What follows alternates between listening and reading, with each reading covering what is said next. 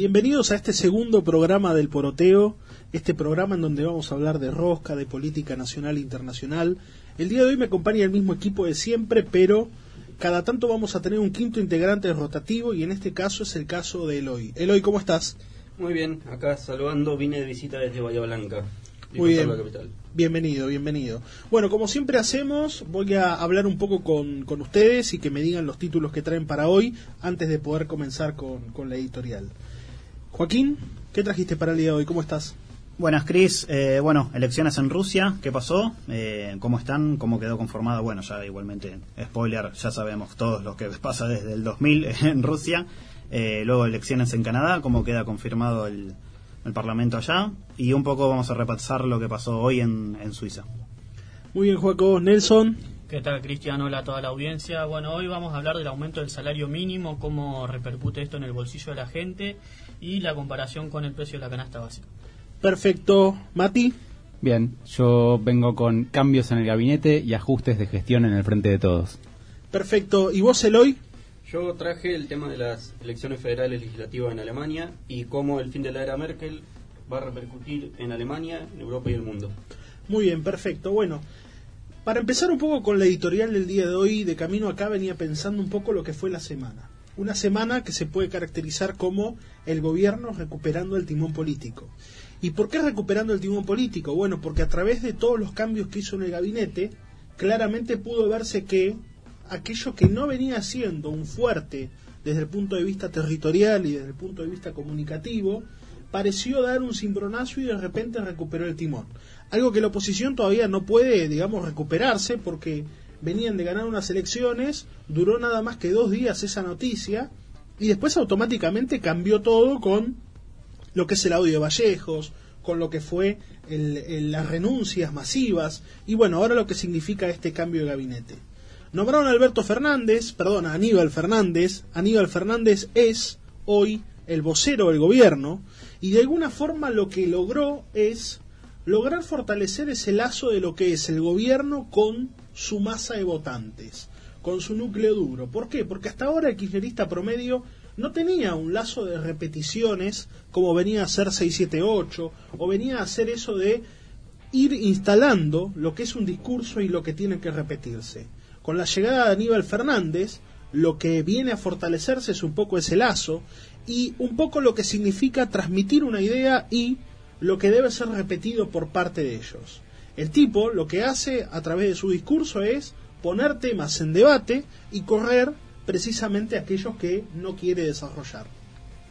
Desde otro lado pasó lo mismo con Mansur, un tipo que recuperó la política, que viene a tener hoy más poder que el presidente, que está más visible que el presidente, que trabaja más que el presidente, y ni hablar que incluso el, el anterior jefe de gabinete. Lo que logró de alguna forma es recuperar ese timón político, dar el volumen político, lograr establecer junto con otros gobernadores ese apoyo que venía a necesitar Alberto Fernández y que fue a, buscar a La Rioja, pero por sobre todas las cosas lo que significó el, desembarco de Mansur es no solamente el proyecto político para 2023, que es algo que Cristina Fernández de Kirchner ya venía reservando para él, sino además el hecho de que barrió con toda la estructura albertista y con lo que significa, por ejemplo, que aquellos que lo denunciaron tuvieron que renunciar y tuvieron que bajar la cabeza. Desde el otro lado, incluso en las filas de lo que es el gobierno de Kisilov, pasó lo mismo. Cambió el gabinete, no solamente en un día, sino en varios, y para recuperar también esta misma, digamos, eh, cuestión política, esta llegada al territorio, lo que estableció, como primero había hecho Alberto, es poner intendente en sus lugares. Esto lo vamos a hablar después un poco con Matías.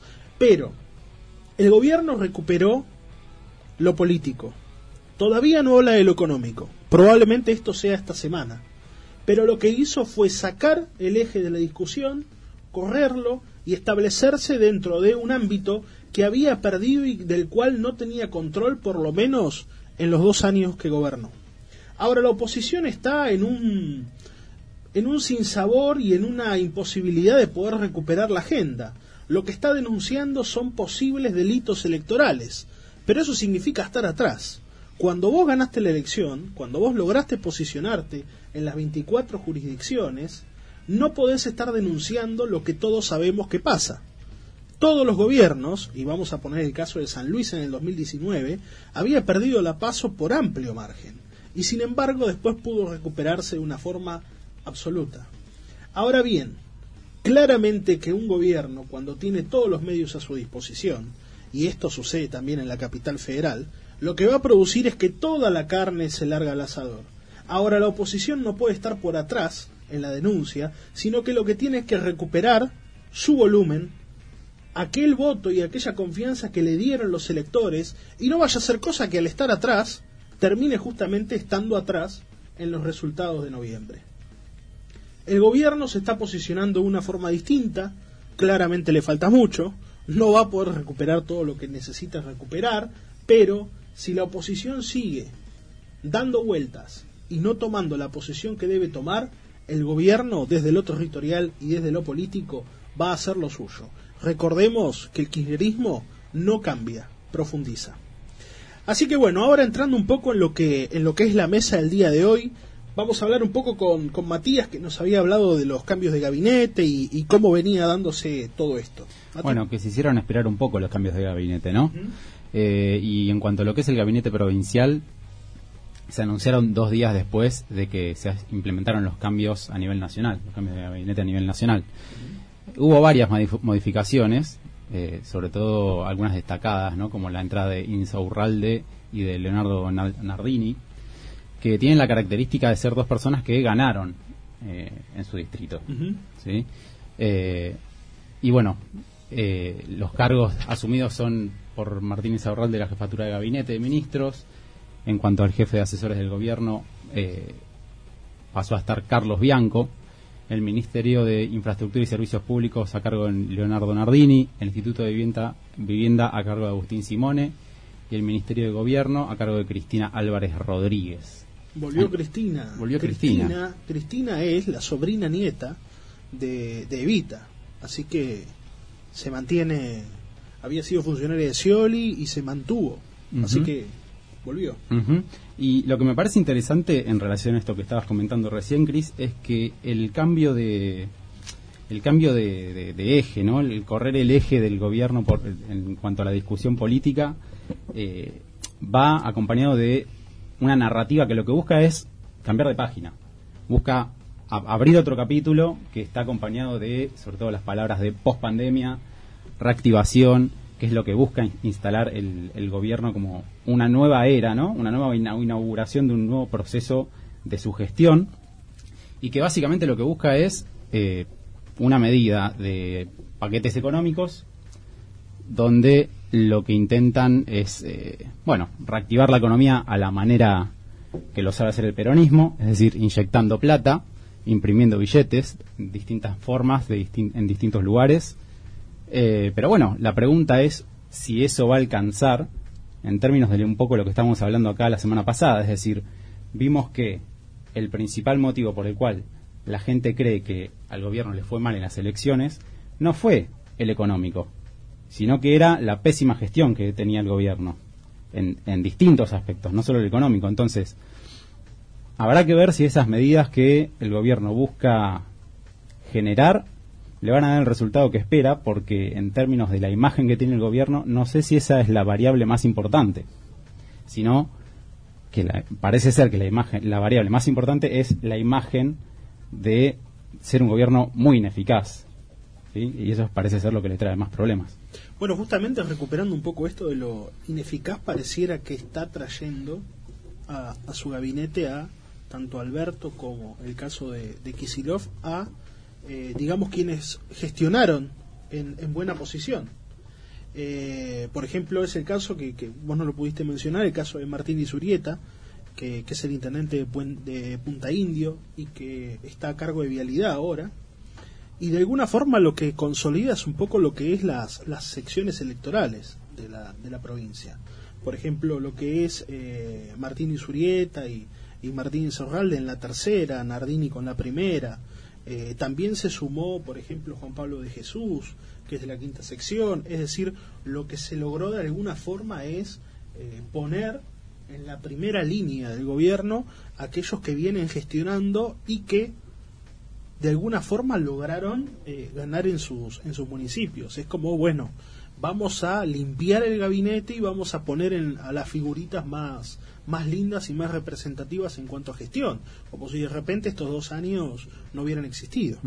Sí, bueno, eh, como bien lo dijo el gobierno o, o bien lo expresó Cristina en la carta, un poco lo que se busca también es retomar como la parte más militante del peronismo, la parte más de, de ganar la calle, ¿no? De gestión en términos de volver a salir a la calle, a copar la calle, a que siga siendo el territorio del peronismo, que un poco lo había perdido, un poco quizás por producto de la, de la pandemia, que eso estaba un poco restringido, y, y bueno, también porque se han dejado, se han dejado estar en ese aspecto.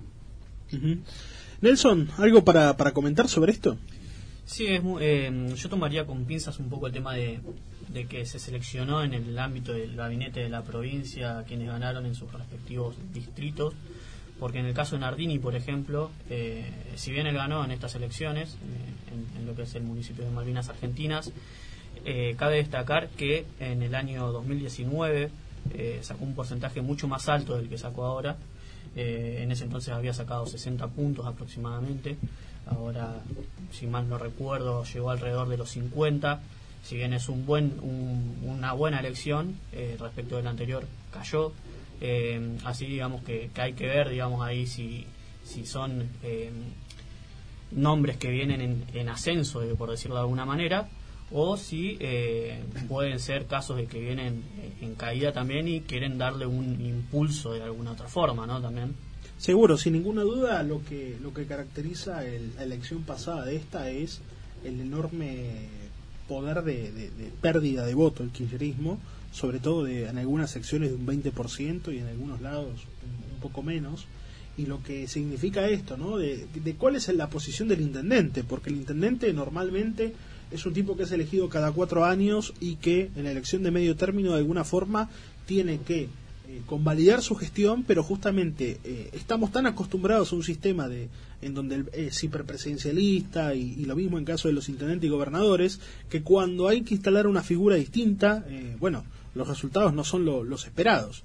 Pero, pero en este caso sucede algo parecido. Y si significa de alguna forma la, la forma justamente de relanzar estas figuras respecto del futuro o de, eh, de alguna forma lograr que el ciudadano de esa ciudad justamente eh, vea reflejado lo que es el, eh, a la figura digamos más, más conocida. Juaco, Eh, sí, quiero volver con lo primero que dijo Mati, en la parte económica que es fundamental eh, respecto al kirchnerismo de cómo van a levantar los votos.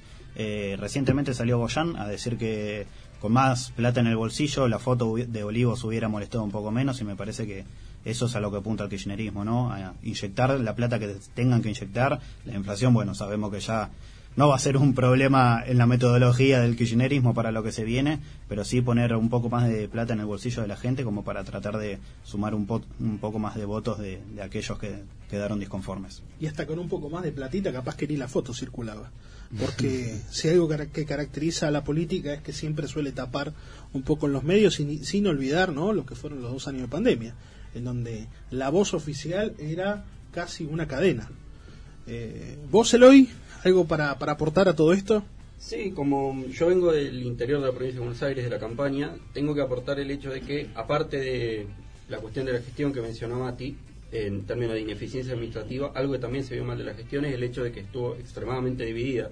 Se notó mucho y sobre todo en esta época de elecciones las internas. Carlos Bianco, el jefe de gabinete que fue removido, armó muchas internas de la cámpora contra los intendentes del interior de Buenos Aires y eso hizo que se dividiera, se dividiera el voto peronista y en muchas jurisdicciones terminara ganando juntos. Así que se lo culpa mucho de eso y ahora lo peor es que muchas de esas internas las ganaron los camporistas.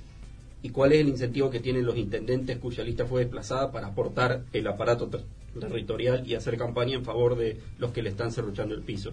Esto, el nombramiento de Insaurralde se ve como una especie de eh, Buenos Aires para los bonaerenses. Los intendentes recuperan el control de la provincia contra el proyecto de la cámpora.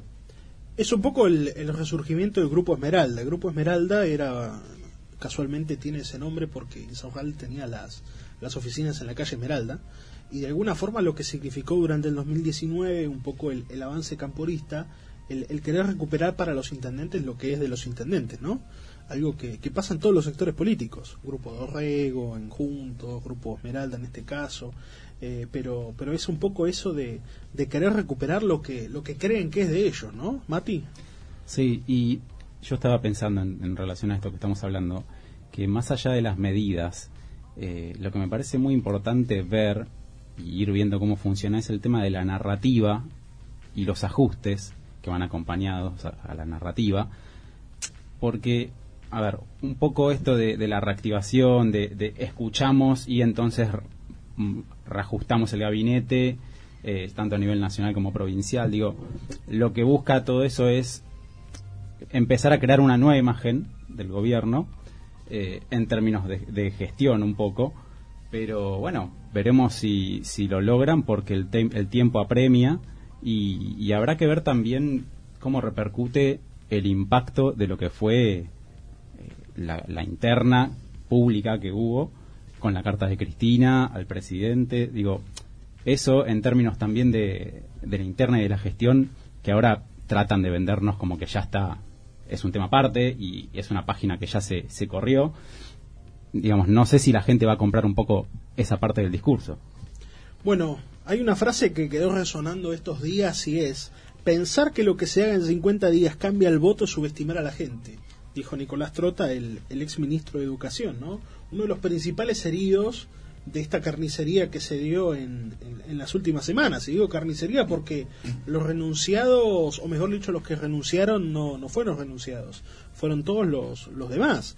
¿Y cómo viene no esto de, de ser albertista? Si vos sos albertista, terminás como Lozardo, terminás como, bueno, salvo el caso de, de lo que es Cafiero, pero de alguna forma, si sos albertista, terminás en, en, un banco de suplentes en donde no terminás mal. Pero en este caso puntual, Nicolás Trota quedó totalmente al margen eh, a un tipo que le habían pedido, incluso cuando se quiso ir, que se quedara. Eh, bueno, ni olvidar a Biondi, que, que también era, digamos, el, el, secretario de comunicación del presidente. Es decir, el, el, relanzamiento este se dio a través de saquemos a todos los albertistas y pongamos a los más cristinistas. Bueno, vamos a ver si se recupera un poco eso. Y esto que hacías vos mención de el tema de la plata, el tema de lo económico.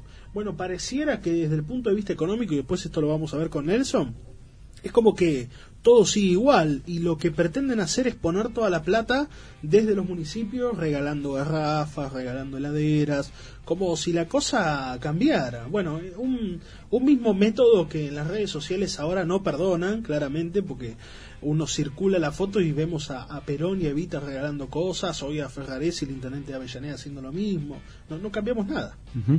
Y me parece que otro tema importante al cual tenemos que prestar atención en términos de la interna que veníamos hablando también, es la elección de Mansur para ser el jefe de gabinete. Digo, eso a nivel de un montón de cosas que el peronismo y el kirchnerismo fueron construyendo, ¿sí? en términos de eh, eh, feminismo, en términos de, de, toda esa idea política, ese ideario. Digo, Mansur en ese aspecto es eh, una figura que va totalmente en contra de todo eso. Entonces, digo, en términos de la interna de, del partido, va, vamos a tener que ver cómo eso va repercutiendo también. Y en términos del electorado también, porque hay mucho público que con la, la elección de la figura de Mansur para tomar el timón en esta situación, eh, no sé si, si es bien recibido. Seguro, eh, la verdad es, es, es, algo raro porque el peronismo tiene eso, ¿no? De, de dentro del movimiento todo. Entonces tenés un sector de izquierda que es el más feminista y tenés al, del otro lado a un tipo como Mansur que te recupera cada fecha religiosa y, te la menciona y, y, te habla de la Virgen de tal lugar. Entonces de repente es como que, que, que, que gran contradicción. Ni hablar que, que en esta semana Mansur fue el gran ganador. Eh, es algo extraordinario que alguien que estaba, digamos, en el, en el, en el norte, que hacía lo suyo, que era nada más que alguien de consulta, venga, se haga de todo, pacte lo que significa la, la gobernación de Tucumán, eh, pactando justamente con su vicegobernador, con quien tenía una muy mala relación, e incluso estaba financiado por, por digamos, otros partidos políticos aparentemente, tener la legislatura provincial a cargo de alguien de Mansur, es decir, de garantizarse un poco lo que es la sucesión en estos términos y eh, lograr venirse a Buenos Aires, poner el apoyo de todos los gobernadores en favor de Alberto y decir yo soy el candidato del futuro, porque hoy está haciendo eso Mansur. Eh, algo que se venía mencionando y que, y que ya estaba en la, en la cabeza de Cristina Fernández de Kirchner, aparentemente era esto, y de repente, por un lado te meten aborto, por un lado te meten todo lo que significa la cuestión de género y las minorías, y pareciera que ahora el discurso es dejemos de hablar de todas esas cuestiones palermitanas y pasemos a algo más potente que es recuperar a la masa, que es recuperar a ese pueblo que tiene justamente una actividad y una necesidad muy distinta de lo que son todos estos caprichos de primer mundo. Joaquín. Sí, eh, se terminaron los eslóganes para, para la tribuna y me parece que arrancó la gestión kirchnerista pura y dura, ¿no? Como decíamos el programa eh, anterior, parece que quieren recuperar un poco la épica peronista, que es lo que se ha perdido en estos últimos años, y se terminó ese discurso de eslogans genéricos como para el sector más progresista, si se quiere, que la verdad que parece que ya no da de demasiados votos, así que tuvieron que apuntar hacia otro lado, hacia lo ya conocido, hacia el sector duro, el núcleo duro de votantes de, del kirchnerismo que está muy descontento. Así que me parece que lo que tenemos es esta situación que justamente trata de retomar un poco esa épica peronista. Perfecto. Bueno, Nelson, contanos un poco, nos habías hablado en los títulos, ¿Qué es lo que nos trajiste para el, para el día de hoy? Sí, bueno, como bien decían anteriormente, estaban hablando de, la frase de Goyan, eh, y bueno, un reflejo eh, de esto, digamos, de, esta política con intenciones de, poner más plata en el bolsillo de la gente. Eh, esta última semana se impulsó lo que es el aumento del salario mínimo en relación a lo, a lo previsto ya para, para lo que es el 2021 y eh, alcanzaría un aumento del de, 48% en la totalidad de, lo que es el corriente año. Eh, bueno, una parte de este aumento se va a dar, eh, se dio, mejor dicho, porque se aplica de manera retroactiva en el mes de septiembre de este año y otra parte se va a aplicar en el mes de octubre. En el mes de septiembre alcanzaría el salario mínimo alcanzaría 31.104 pesos y en el mes de octubre ah, llegaría a los 32.000 el salario mínimo teniendo en cuenta que previo a esta, esta nueva medida el salario mínimo alcanzaba a los 29.160 pesos. Eh, pero bueno, hay que hacer una comparación en relación a la canasta básica que está cerca de los 70.000 pesos. Eh, esto, digamos, no, no repercute de manera significativa en el bolsillo de, del laburante promedio.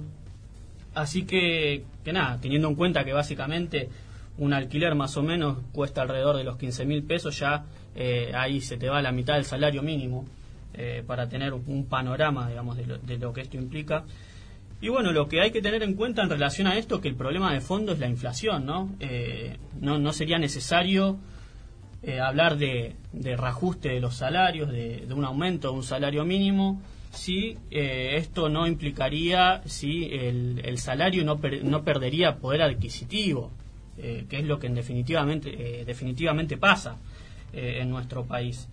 yo tengo una frase que dice que en Argentina es el país en que, que cada vez tenemos más plata, pero al mismo tiempo somos cada vez más pobres, porque no necesariamente este aumento de los salarios mínimos va muchas veces de la mano con la inflación, aunque a veces te dicen que, por eso se dice a veces que, que, el salario le ganó a la inflación o perdió en relación a la inflación, y bueno, en líneas generales siempre pierde.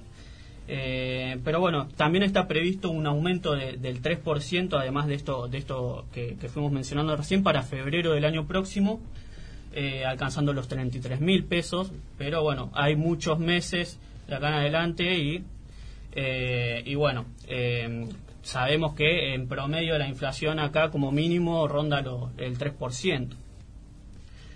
Eh, y bueno, otro tema fundamental es ver quién garantiza el pago de eh, ese aumento salarial, ¿no?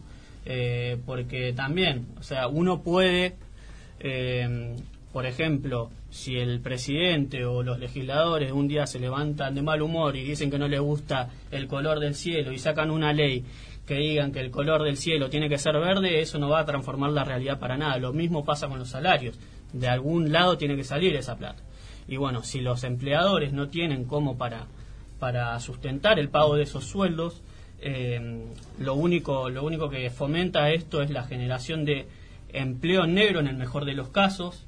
Lógicamente, eh, un, trabajador va a preferir trabajar en negro y recibir eh, un salario inferior al establecido eh, por el salario mínimo a que no tener ningún trabajo y no poder pagarse el plato de comida. pero bueno, esto es lo que lo que hay que tener fundamentalmente en cuenta, ¿no? Que no que no, o sea, una ley por más linda que parezca en cuanto a salario mínimo no, no necesariamente va a traer efectos buenos. Eh, son otros los medios para que tenga em, para que se aumente el salario tiene tiene que haber generación de empleo y justamente esto es lo que hace todo lo opuesto no eh, disuade la creación de nuevos puestos de trabajo. Y ni hablar que aparte como decías para que esa plata pueda llegar al bolsillo de la gente tiene que crearse. Es decir ya es enorme la cantidad de plata que están emitiendo y pareciera como vemos al Cuervo Larroque o como vemos a otros kirchneristas, de decir, bueno, no sean amarretes y pongan un poco más de plata en la calle, que es este supuesto ajuste que le están, digamos, eh, eh, titulando a Guzmán. Lo mismo está haciendo Cristina. Ahora nos damos cuenta que ajuste no hubo. En realidad el único ajuste que hicieron fue con los jubilados. Después en todo lo demás siguen emitiendo. Y hay que, hay que aclarar ¿no? que eh, la misión monetaria no se refleja de manera inmediata en, lo que son, en lo que es la inflación y consecuentemente en la distorsión de los precios relativos. Eh, esto puede venir con muchos meses posteriores ¿no? y eh, puede pasar que este ajuste del salario mínimo con, con, los efectos digamos, de la emisión presente eh, queden totalmente desajustados en relación a los efectos inflacionarios que se, está, con, que se están haciendo con las medidas eh, actuales. La verdad, las consecuencias de ganar esta elección nos van a salir muy caras a todos. Y lo peor de todo es que no nos damos cuenta, o por lo menos los que tienen algún tipo de conocimiento económico sí, pero para todos los demás es e incluso están circulando en las redes sociales esto de no importa que te regalen, agarrar, no importa que los votes. Y en realidad, digamos, nadie se está preocupando por lo que va a significar esa consecuencia futura. Eh, y volvieron y volvieron imágenes muy graciosas, ¿no? Como, bueno, graciosas. Imágenes eh, icónicas, como niños recibiendo las bicicletas, ¿no? O sea, volvió a la bicicleta del general, digamos. Sí, volvió Perón, volvió Evita, volvió... Volvieron, volvieron con Mansur, volvieron con Mansur, porque, digamos, la ideología era más o menos cercana. No, no estaba con, con Gómez Alcorta. Pero, pero bueno, va, va un poco por esa, por esa línea. Nelson, eh, aprovechando un poco que estamos con, con este tema y antes de pasar a todo lo internacional, no sé si vieron, obviamente lo vieron, pero la, la Corte Suprema de Justicia está en llamas.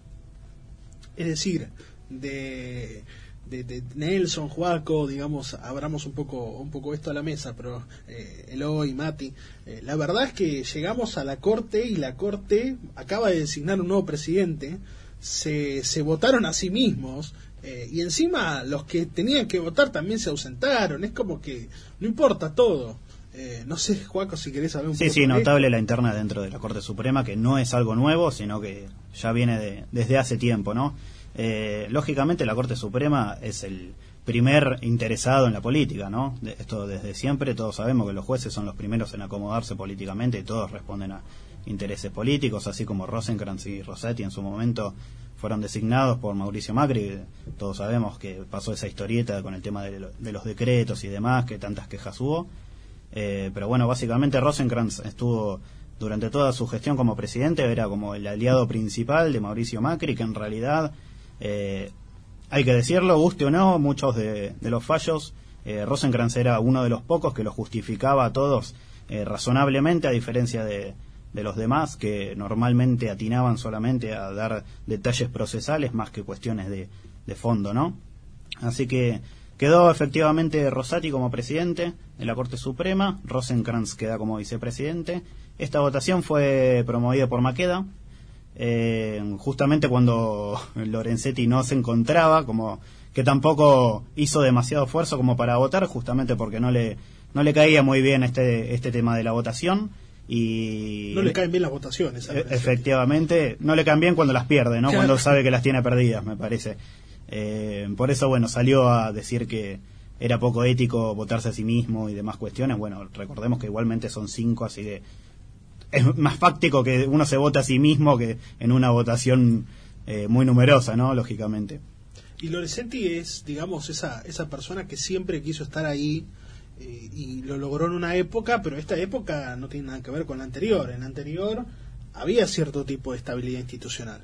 Ahora no, entonces se pone de alguna forma en esa línea sucesoria, en, en ser parte y, juez, ¿no? Así es. Bueno, Lorenzetti, que gran parte de su gestión eh, participó activamente, digamos, hacia el lado del kirchnerismo, ¿no? Lógicamente, esto dio un giro justamente con la llegada de, Carlos Rosenkrantz, que todos lo tenían como el, juez más, más capitalista que hemos tenido en los últimos años, que la verdad que no se ha hecho demasiado de diferencia eh, respecto de la jurisprudencia que ha marcado la Corte Suprema en los últimos años. No, y creo que la verdad que con Rosati también a la cabeza no creo que vaya a cambiar mucho el panorama, eh, porque bueno, todos sabemos, como recién mencionaba, que la Corte Suprema siempre, y es generalmente el mejor jugador político que tenemos en el país, así que no toma decisiones ni a las apuradas ni nada y sabe seleccionar muy puntualmente aquello que, le conviene. ¿Y cómo serán las cosas que el, el juez más capitalista que tenemos fue alfonsinista?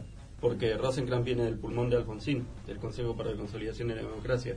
Lo bueno es que lo que indica que hayan quedado los dos jueces designados por Macri en la presidencia y vicepresidencia es que se confirma que la Corte Suprema y el Poder Judicial puede ser una mafia, pero por lo menos una mafia que defiende su propia independencia y en el proceso mantiene un poco el equilibrio de los demás. Sí, eh, lo que tenemos que que destacar es que siempre el Poder Judicial juega para el Poder Judicial, ¿no? Independientemente de que tengan ciertos intereses políticos y ciertas afinidades, eh, siempre vemos estas situaciones que el Poder Judicial, digamos, se defiende a sí mismo, lo vimos, eh, por ejemplo, con el caso de Yarvide. Eh, ninguno de los jueces quiso intervenir. ¿Por qué? Porque justamente entienden que eso es un precedente para venir contra cualquiera del propio Poder Judicial. Entonces me parece que ahí marcan una línea divisoria entre lo político y lo judicial. Bien, y, para recordar un poco, Rosati viene el PJ de Santa Fe.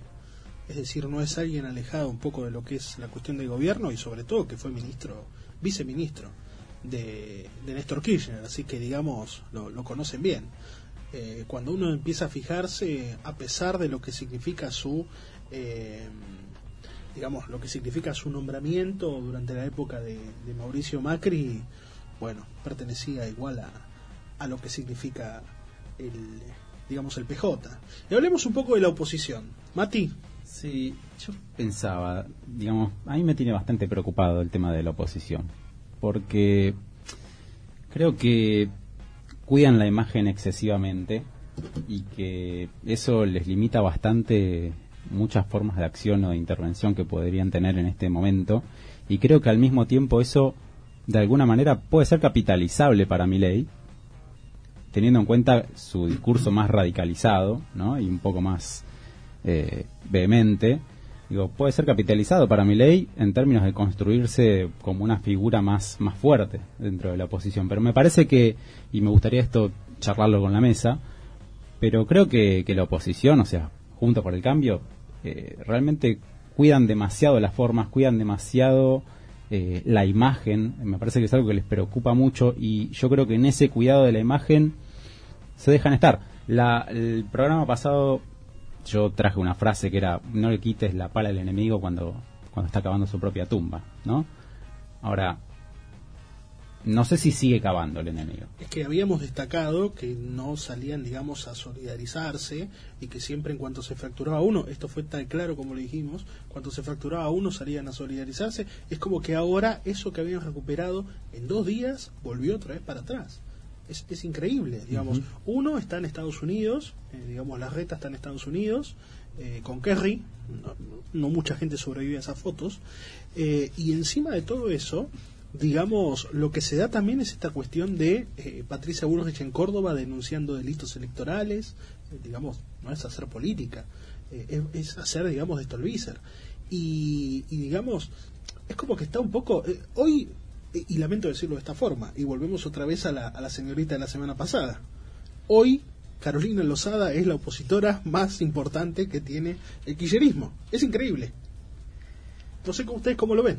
Sí, no, eh, me parece que están abusando del silencio en Juntos por el Cambio, porque la verdad es que tienen una oportunidad, sobre todo ahora que el peronismo se reconstruyó y justamente armó un núcleo duro de kirchnerismo que era lo que la gente estaba pidiendo, o bueno, su sector era lo que pedía, y la verdad que dejarlo todo en el silencio me parece que justamente lo están ayudando a, levantarse de la tumba y a poder caminar de vuelta.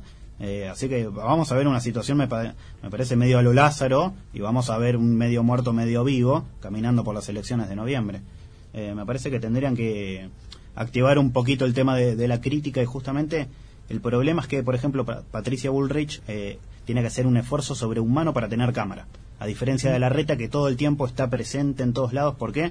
Porque Alberto Fernández lo eligió como, enemigo. Entonces, la reta tenía esa potencialidad de en cualquier momento decir algo y tener todas las cámaras atrás. A Patricia Bullrich la vimos que se tuvo que ir a Formosa, ahora tiene que estar haciendo este tipo de denuncias porque no tiene ningún tipo de seguimiento mediático. Así que me parece la reta, que es el principal jugador eh, dentro de la oposición en este momento no está haciendo absolutamente nada, está de gira ahí tratando de buscar inversiones que veremos si le sale, si no le sale, eh, que igualmente podría buscar otros métodos como bajar presiones impositivas o cuestiones así, bajar el ABL o dejar de, robar con el tema de los acarreos o cuestiones así dentro de la ciudad.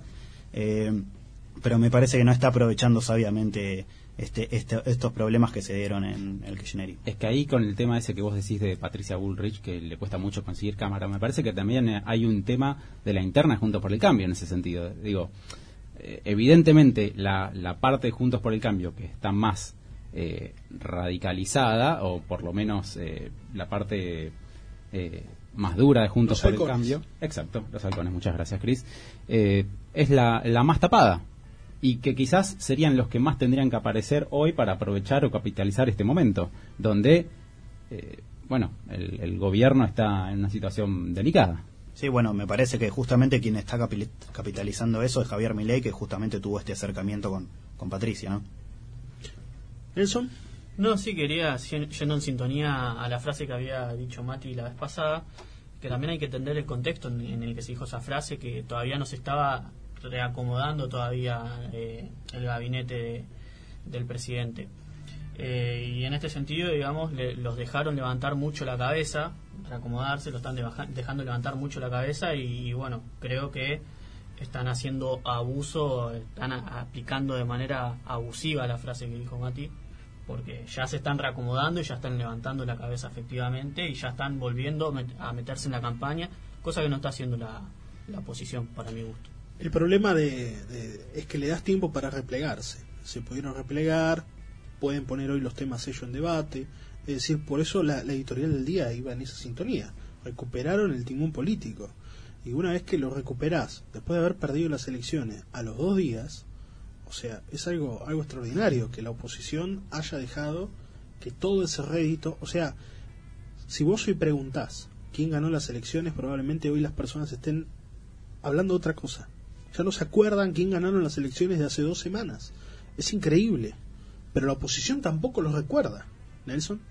No, sí, es que se da como una especie de suma cero ahí, porque al, al, mismo tiempo de que recupera fuerza el frente de todos, también se puede dar una situación de que la pierda al mismo tiempo el, el frente de juntos también.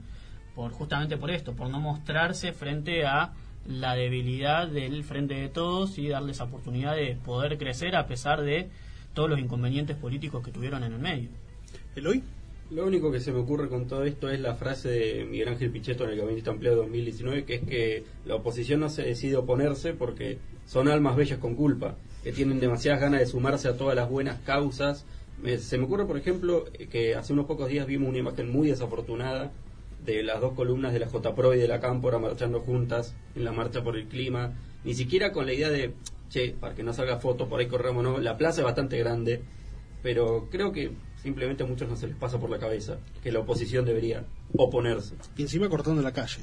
O sea, eh, cuando vos sos oposición y, venís hablando todo el tiempo de lo malo que significan los cortes de la calle, de lo que significa para el laburante, y después ir a cortar la calle para hablar del cambio climático, ni hablar que banderas con aerosol escritas, o sea, celulares, que o sea, todo lo que contamina, según su mismo discurso, digamos, estaba presente. Es decir, ni siquiera, porque enseguida nosotros le tildamos a, a Manuela Castañeira cuando decimos que no es capitalista y eh, tiene el celular. Pero digamos, estos muchachos han salido a marchar de los dos lados con sus cartelitos, sus banderitas escritas con aerosol.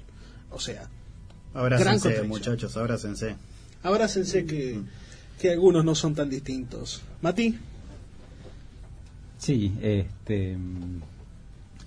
Me, me agarraste en blanco. me agarraste mal parado, estaba pensando en Y otra eso es lo cosa, que pasa cuando, cuando uno, digamos, entra en razón y, y- y sucede esto, ¿no? De, de que algunos no son tan distintos. Algunos son más iguales que otros. Sí, me parece que la Agenda 2030 está compartida por los dos Sí. aparatos dominantes que tenemos hoy por hoy, ¿no? Así que me parece que Sí. justamente abrácense muchachos que tan distintos no son.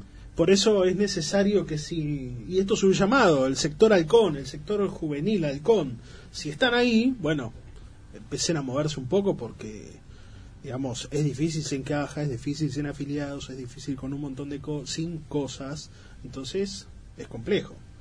Y las palomas se quedaron con todo. Bueno, vamos a pasar un poco a lo, internacional para no morirnos de angustia. Joaco, ¿qué nos trajiste hoy? Bueno, eh, se celebraron las elecciones en Rusia, que bueno, es una forma bonita de decir celebrar la democracia, ¿no? Me parece todos sabemos la, la situación en Rusia, ya que Putin es presidente del mas- marzo del 2000, creo, que está en el poder. Eh, un Putin que, bueno, en su momento como amagó un poquito a dejar el poder, dijo que iba a terminar por ceder, que no se iba a presentar más elecciones, pero bueno, nadie deja el poder cuando está en pleno auge, me parece, ¿no? Así que se realizaron recientemente las elecciones legislativas en Rusia, para los 450 escaños de la Duma estatal. Y me parece, bueno, lógicamente ganó el, el partido de Putin, ¿no? Por, por amplio margen, amplia diferencia, diría. C5N, Inesperado. C5N, Inesperadísimo. claro, Mucha C5N gente perdió ahí. puestos. Claro. Así es. Eh, pero bueno, solo para que tengamos una pequeña pauta de lo que es, eh, con 226 escaños se obtiene una mayoría absoluta. El partido el que, digamos, eh, apoya Putin sacó 324. Dos tercios del total de los votos sacó. O sea, lo- básicamente puede hacer lo, lo que tengan ganas, va a sacar cualquier ley. Pero ahora eh, se dieron situaciones eh, un poco interesantes para analizar porque, bueno, hubo muchas denuncias de fraude, eh, no solo internas dentro de Rusia, sino que hasta el propio Estados Unidos salió a acusar que, bueno, recordemos que las elecciones en Estados Unidos no han sido transparentes, eh, tampoco, así que justamente me parece que es un poco eh, irónico que hayan salido a acusar, porque encima se da exactamente la misma situación, el voto electrónico fue el problema. Lo que tenemos acá es que, bueno, Rusia Unida, justamente el partido conservador al que, al que Putin apoya, saca casi un 50% de los votos totales, que es una bestialidad. Eh, el Partido Comunista, que sale segundo, saca un 18,9%. Eh, gana, que le fue bastante bien, y, quiero res- resaltar esto. Eh, Rusia Unida, el partido de Putin, perdió 19 escaños en lo que había sacado en 2016.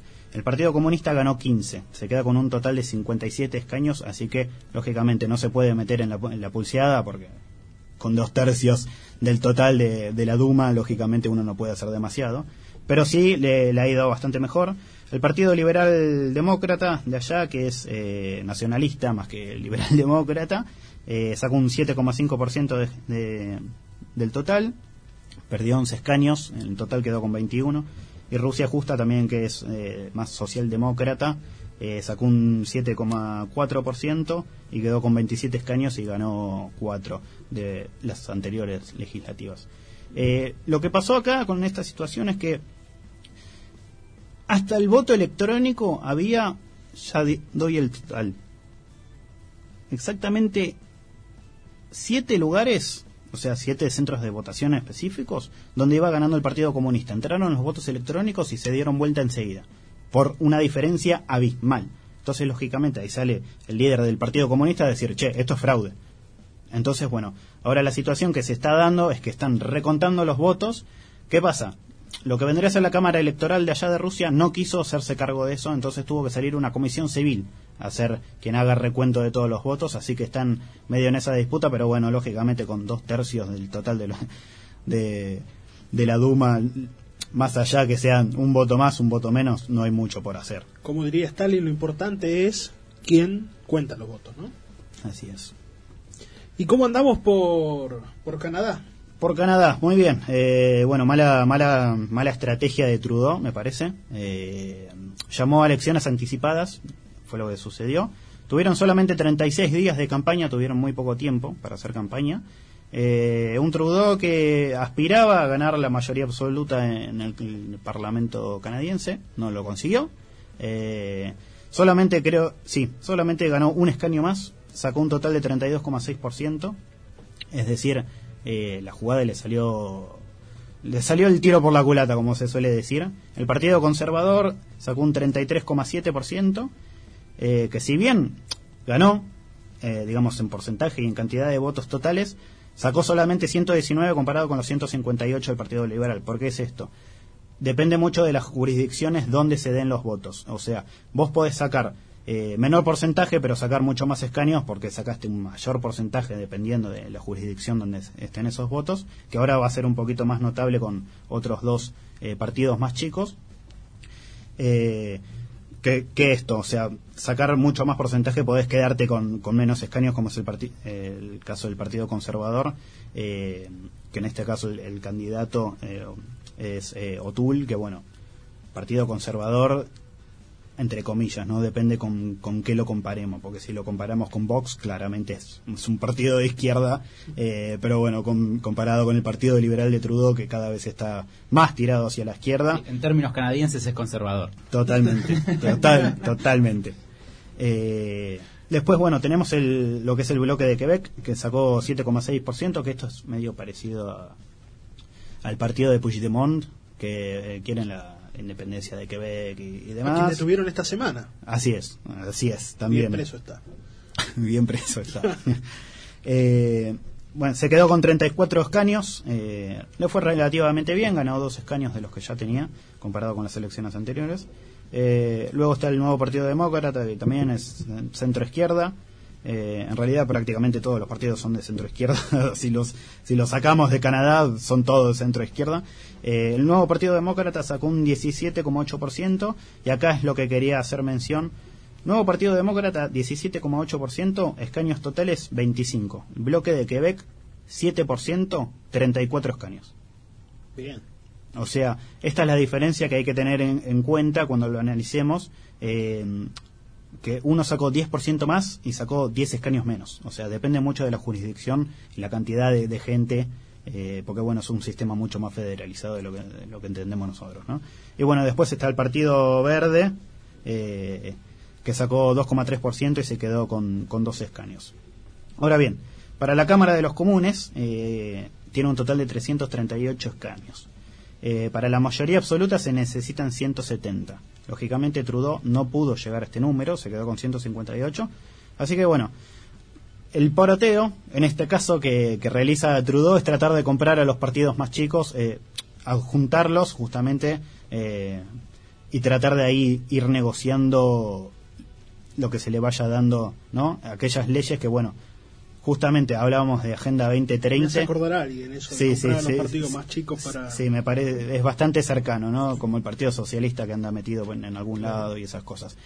Eh, pero bueno, justamente toda la agenda de Trudeau está recontra marcada por la Agenda 2030, o sea, impuesto a las grandes fortunas y demás, eh, totalmente corrido a la izquierda, totalmente corrido a la izquierda.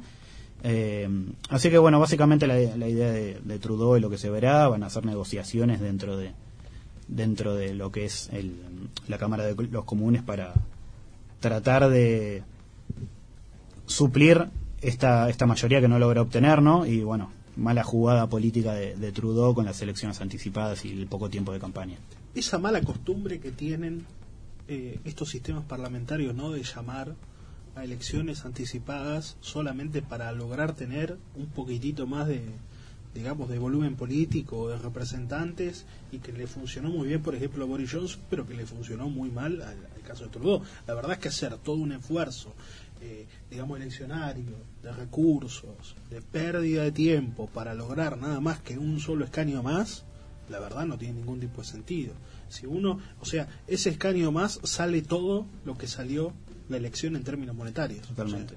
extraordinario. Sí, sobre todo porque ninguno de, los partidos tuvo una, una, diferencia muy grande. O sea, el Partido Conservador perdió dos, el Bloque de Quebec ganó dos, ninguno tuvo una diferencia sustancial como que pudiera avalar esta, esta situación. Hubo referendos en Suiza. Así es, eh, va- vamos a tocarlo un poquito así por arriba, así ya pasamos a la parte más fuerte, que es eh, cómo se vienen las elecciones en Alemania, que es lo que nos interesa a todos, porque bueno, Suiza es aburrido, ya lo dij- dijo la ex ministra de Seguridad Frederick, eh, no es demasiado interesante, pero bueno, sí. Tuvieron dos referéndums, uno eh, para marcar eh, la aprobación del matrimonio igualitario, que salió el sí, ganó el sí con un 64,1% contra un no, en un 35,9%. Bueno, a nosotros nos parece una discusión un poco vieja, porque acá se dio en el 2011, recordemos, esa discusión. Es uno de los últimos países de, de- de Europa, digamos, que está yendo en esta, en esta senda. Así es. Eh, me corrigen, 2010 fue. Eh, y después, bueno, se discutió también eh, un nuevo, bueno, no un nuevo, sino un impuesto a la riqueza un poco más severo. Eh, ganó el no. Prácticamente los números fueron iguales, pero la inversa en, en este sentido. Eh, el sí sacó el 34,7 y el no sacó el 65,3, así que bueno, Suiza dice sí al matrimonio igualitario, eh, sobre todo la venía conjunto con eso la adopción homoparental y, y- demás cuestiones eh, y, y dice que, que no al impuesto a la riqueza así que bueno en eso estamos Bueno, quizás no es tan aburrido, ¿no? Bueno, vamos al plato fuerte un poco de- del día de hoy, porque como todos saben, están sucediendo las elecciones en, en Alemania, representan el fin de una era, de la era Merkel, a quien todos, digamos, eh, tratan de, digamos, de visibilizar en los medios de comunicación como el, el gran liderazgo. Hoy leía un poco La Nación que hablaba de la estabilidad, ¿no?, de Merkel. Eh, no hablo de emocional, hablo de la estabilidad, digamos, gubernamental, y, y cuando uno leía la nota no había ningún tipo de estabilidad, o sea, eh, si hay algo que se caracterizó el liderazgo de Merkel fue haber tenido miles de crisis, justamente por haber sido la representante un poco de esto de, eh, de mantener el modelo europeo, de la fórmula europea, y todas las crisis, digamos, que, que tuvo la Unión Europea, las tuvo que vivir en carne propia la misma, la misma Merkel. Así que vamos a hablar un poco de esto con, con Eloy. Eloy, Así es, como vos decís, marcado por crisis y contradicciones, 16 años, cuatro mandatos al frente de la Cancillería Federal alemana. Eh, Merkel tuvo que enfrentar bueno, la crisis de los refugiados, la crisis de deuda soberana que afectó a todos los países mediterráneos de la Unión Europea, tuvo que enfrentar los conflictos diplomáticos con Rusia, el ascenso de China, y no lo ha hecho siguiendo una línea eh, coherente. A lo largo de los 16 años, como dije, tuvo cuatro mandatos bastante difíciles donde tuvo que maniobrar, porotear distintas coaliciones. De hecho, la coalición que ahora mismo se está desvinculando es entre dos partidos que son rivales históricos, algo muy inestable. La Unión Demócrata Cristiana, que es el partido de Merkel, de centro derecha, y la, el Partido Socialdemócrata, que es de centro izquierda, que no tienen valores realmente que compartan. La idea de, del gobierno de Merkel ha sido gestionamos. Somos un gobierno bastante sobrio, eh, sin demasiados ideales, sin demasiada épica, que hace lo que haga falta hacer para mantener la estabilidad, digamos, del consenso demócrata neoliberal de los 90. Es una época que se está terminando eh, con el ascenso, digamos, de nuevos desafíos y de nuevos partidos que están proponiendo un discurso más épico, que entusiasma más a los votantes. Los dos partidos están, por lo que parece, van a terminar en un empate técnico en las elecciones y van a verse forzados a hacer concesiones a los partidos más a los partidos que tienen una retórica más coherente, ya sean los liberales o los verdes. Y esto no es solo un problema para Alemania, sino un problema para la Unión Europea, porque Merkel, como dije, con tantas contradicciones, vino atando, más o menos como Bismarck en la época anterior a la Primera Guerra Mundial, atando con alambre la estabilidad de Europa. Pero vos no podés comerciar con Rusia a la vez que te querés llevar bien con Ucrania, no podés estar en contra del cambio climático, a la vez que que no haces absolutamente nada para prevenirlo y seguís quemando carbón, etcétera. La salida de Merkel indica que deja un espacio vacante para un nuevo líder europeo, que parece que el sucesor natural sería Emmanuel Macron, que tiene un poco más de entusiasmo, pero que no tiene el mismo capital político y no va a tener las cosas fáciles para armar un nuevo consenso, sobre todo porque hay muchos líderes europeos que simplemente no, no van a estar de acuerdo con ese proyecto, que están volviendo a, la soberanía nacional y que están volviendo a a decir, tal vez priorizar la economía o o priorizar cierto tipo de economía a base de vendernos a China y Rusia durante tantos años no, no nos está saliendo bien.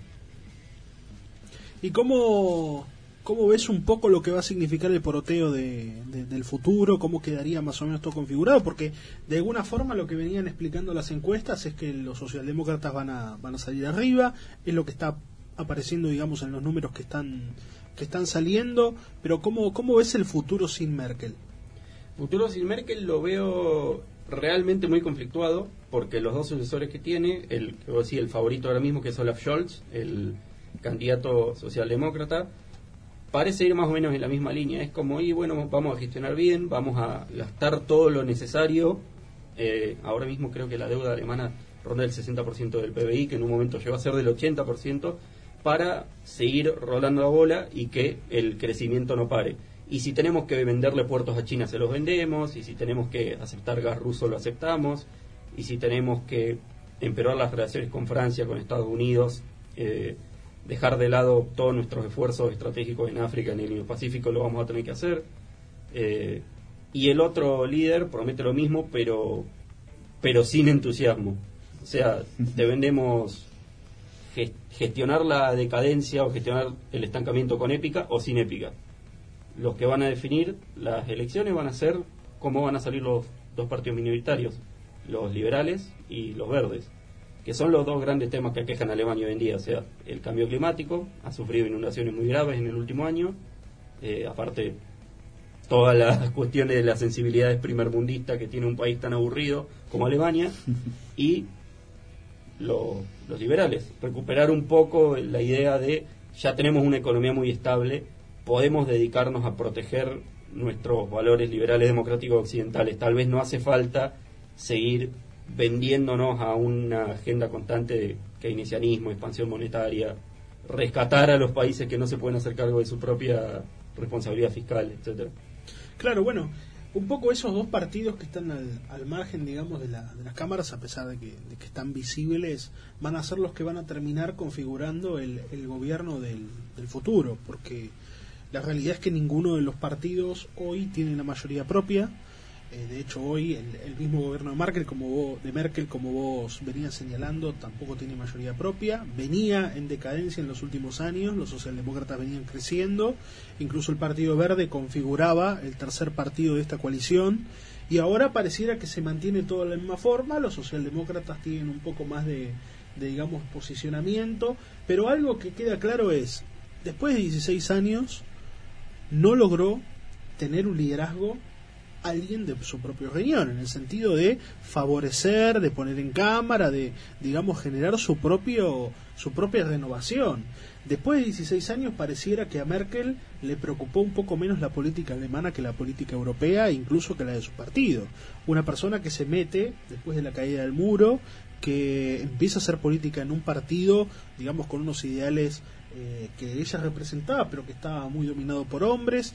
Ella pasa a hacerse, hacerse un poco más cargo, pero en el último tiempo no tuvo todo el apoyo, ni siquiera de su propio partido, y generó eh, ciertos tipos de conflictos en los cuales claramente hoy el legado, a pesar de que a nosotros nos llegue como un legado fuerte, pero que estamos acostumbrados a un montón de crisis, estamos acostumbrados a estilos de liderazgo que claramente no son liderazgos, entonces nos venden una Merkel como, wow, pero de repente, como decía hoy, leía esa nota en La Nación, en donde hablaba de estabilidad, y uno cuando habla de estabilidad piensa en los 90, y uno leía esa nota y era crisis económica, Europa que no sabe para qué lado va, la cuestión de los refugiados y la, la cuestión migratoria, y así un montón de otras cosas, y vos decís, pero al final, ¿qué estabilidad? Mati.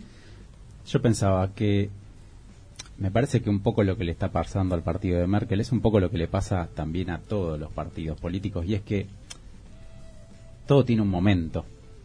Todo tiene un momento, ¿no? Digo, el nacimiento de, un partido político, de una figura política, tiene un momento, tiene un contexto. Y en ese sentido, la supervivencia de un partido, la supervivencia de un personaje político, depende de ir sabiéndose adaptar a las distintas circunstancias que van apareciendo. Y en este sentido traigo una frase de Aristóteles que a mí me, me gusta mucho y es que todos los gobiernos mueren por la exageración de su principio. Es decir, si bien hay bases o cosas que hacen que un partido o un candidato sean lo que son, yo creo que también quizás la rigidez muchas veces termina jugando en contra, ¿no? Totalmente. La realidad es que la política está cambiando, por lo menos en Europa, pareciera que todo va hacia otro, hacia otro lugar. La misma Merkel probablemente si hubiese decidido seguir, quizás no sería tampoco canciller. Entonces también hay una realidad de que los tiempos no son los tiempos, eh, digamos, de sus tiempos no son los tiempos de la política hoy. Y Merkel no se va a ir el día de mañana, eh, sino que se va a ir una vez que esté configurado un poco cuál va a ser el núcleo de poder, cuál va a ser la coalición que va a gobernar eh, y después de los acuerdos que puedan llegar a establecerse según el tercer partido pero una vez que esté eso va a haber nuevo gobierno en Alemania y ahí sí diremos el fin de la era Merkel. Así que bueno, el programa del día de hoy fue bastante movido con un montón de temas, elecciones por todos lados. La verdad es que nos gusta tratarlas todas porque bueno, de esto se trata el programa, de porotear un poco qué es lo que tiene cada uno en todos lados. Así que bueno, agradecemos como siempre que estén ahí. Eh, que nos estén escuchando. En el próximo programa vamos a recuperar un poco esto de las elecciones en Alemania, de ver cómo es como se terminó configurando y si hay gobierno, quién es quien lo termina liderando y como siempre, nuestra realidad para, para entender que, que somos un país divertido. Así que bueno, muchas gracias por estar con nosotros y nos vemos en el próximo programa.